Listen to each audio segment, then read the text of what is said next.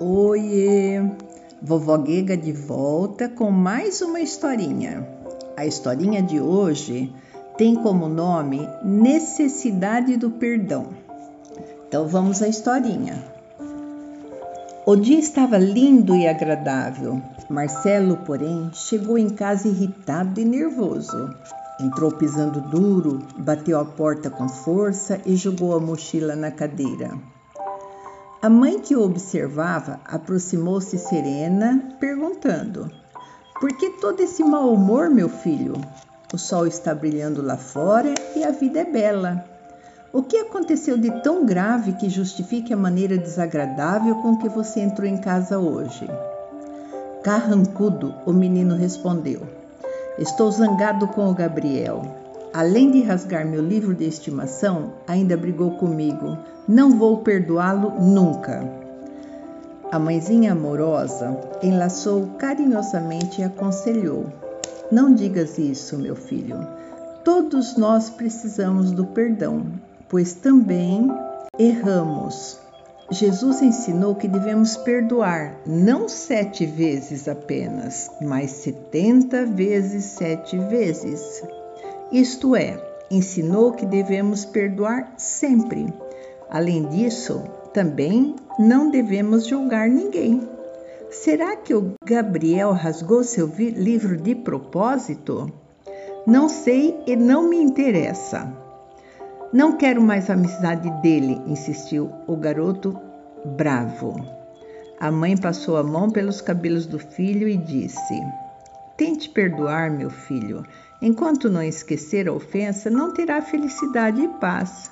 Não consigo, mamãe. Acho que não sei perdoar. A senhora entendeu, pareceu meditar por alguns instantes e depois falou: Lembra-se quando você ganhou a bicicleta? Como não? respondeu Marcelo. Quantas vezes eu caí até conseguir equilibrá-la e sair andando? É verdade, meu filho, mas hoje você não se lembra mais disso quando sai para passear. E quando aprendeu a nadar? Também custou-me muito esforço, lembrou o menino. E quando entrou na escola para aprender a ler e escrever? insistiu a mamãe. Ah, foi muito difícil, mamãe. Graças a Deus, agora eu já sei ler e escrever direitinho, respondeu o garoto, contente consigo mesmo. Então, meu filho, nada se consegue sem esforço. Também nossas imperfeições precisam de muita boa vontade da nossa parte para serem extirpadas do nosso íntimo. E o ressentimento é uma delas. Precisamos aprender a perdoar. Ah, já entendi. A senhora quer dizer que precisa exercitar o perdão, não é? Exatamente. Está bem, mamãe, vou tentar. No dia seguinte, muito a propósito, Marcelo foi brincar com um vizinho e, sem querer, quebrou um carrinho de estimação do garoto. Triste, mas conformado, o menino aceitou o pedido de desculpas de Marcelo, dizendo: não tem importância, Marcelo. Sei que você não fez de propósito.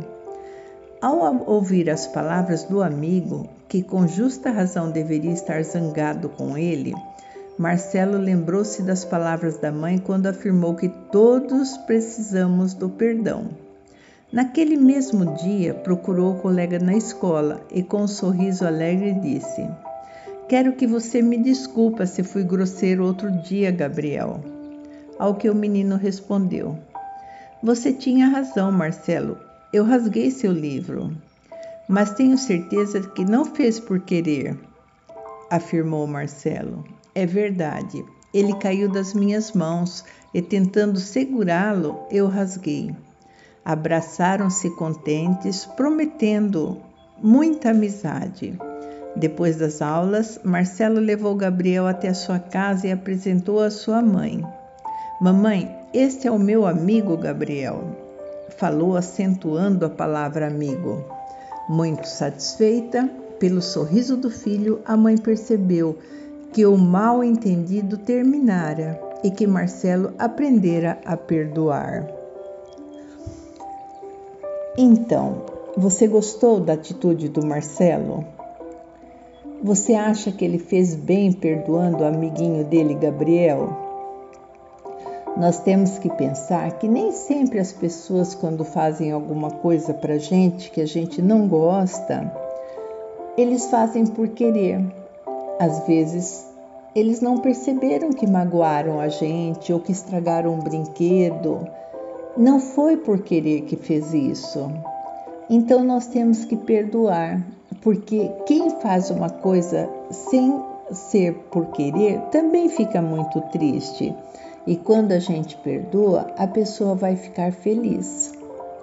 Então, da próxima vez que acontecer alguma coisa com você, que um amiguinho rasgar alguma coisa tua, quebrar um brinquedo, se alguém falar alguma coisa que você não gosta, perdoe, dá um abraço, que a pessoa vai ficar feliz e você também. Um beijo no seu coração da vovó Guega e até a próxima historinha.